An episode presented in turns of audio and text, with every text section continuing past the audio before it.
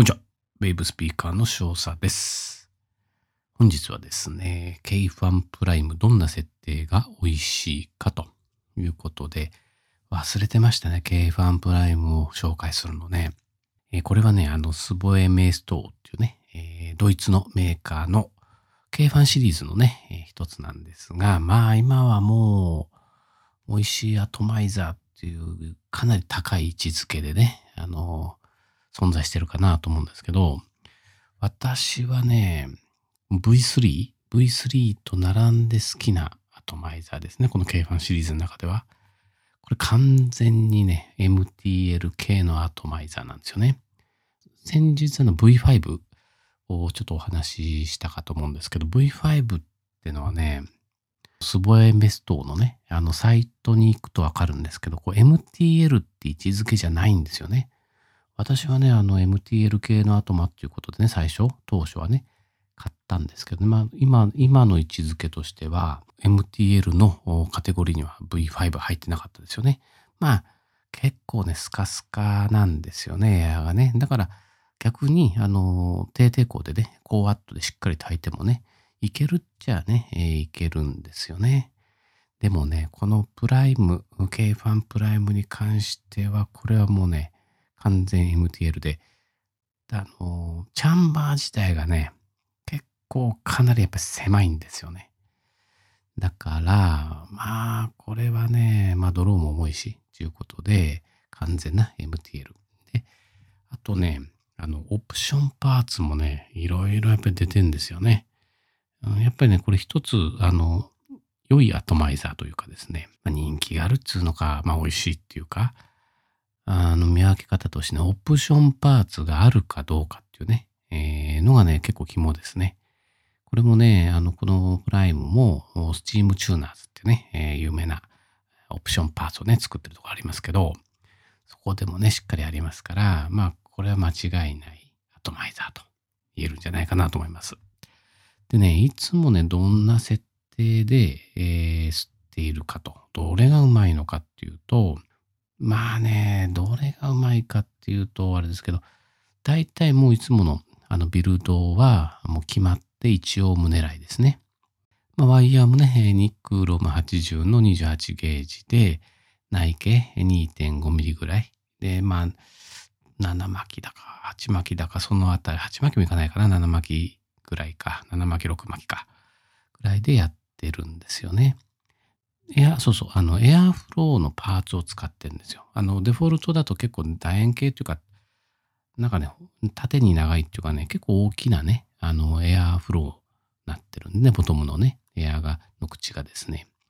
なので、オプションパーツでね、なんだかな、あの、点々みたいな、星みたいなね、やつを今ね、つけてんですけどね。えーそうですね。でね、あとビルドワイヤー巻いてね、取り付ける際に、結構あの、他のアトマイザーだとちょっとこのコイルの位置を調整したりすると思うんですよね。エアーにもうちょっと近づけるとか、なんかね、上げたり下げたりね、すると思うんですけど、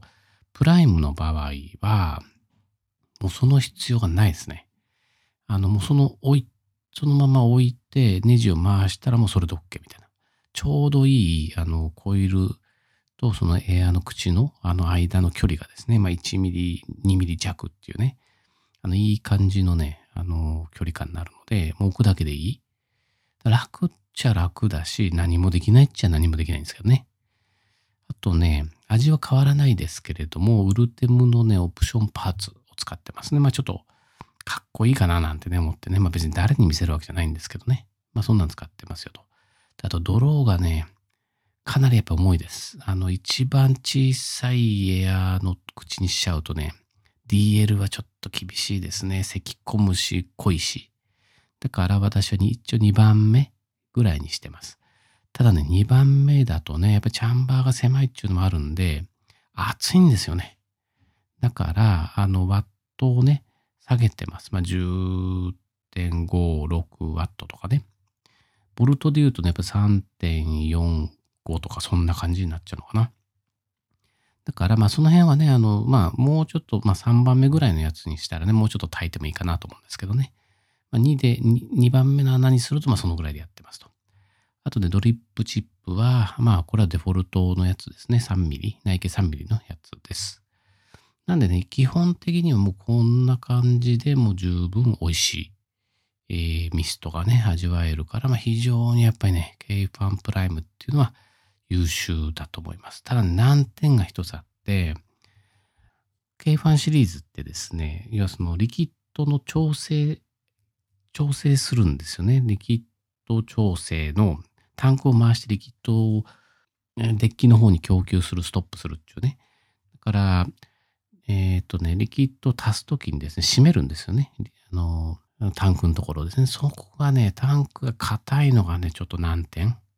ですね。だからちょっと、まあ、そこだけかな。あとはもう完璧ですね。たまたま、昨日ツイッターでもね、えー、もし、えー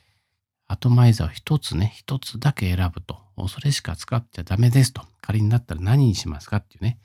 あのツイッターでね、投稿したんですけど、やっぱりプライム上げてる人ね、いらっしゃいましたからね、やっぱり、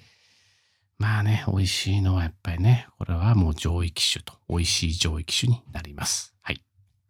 え本日はね、えー、K ファンプライムどんな設定がうまいかということでね、お話をしました。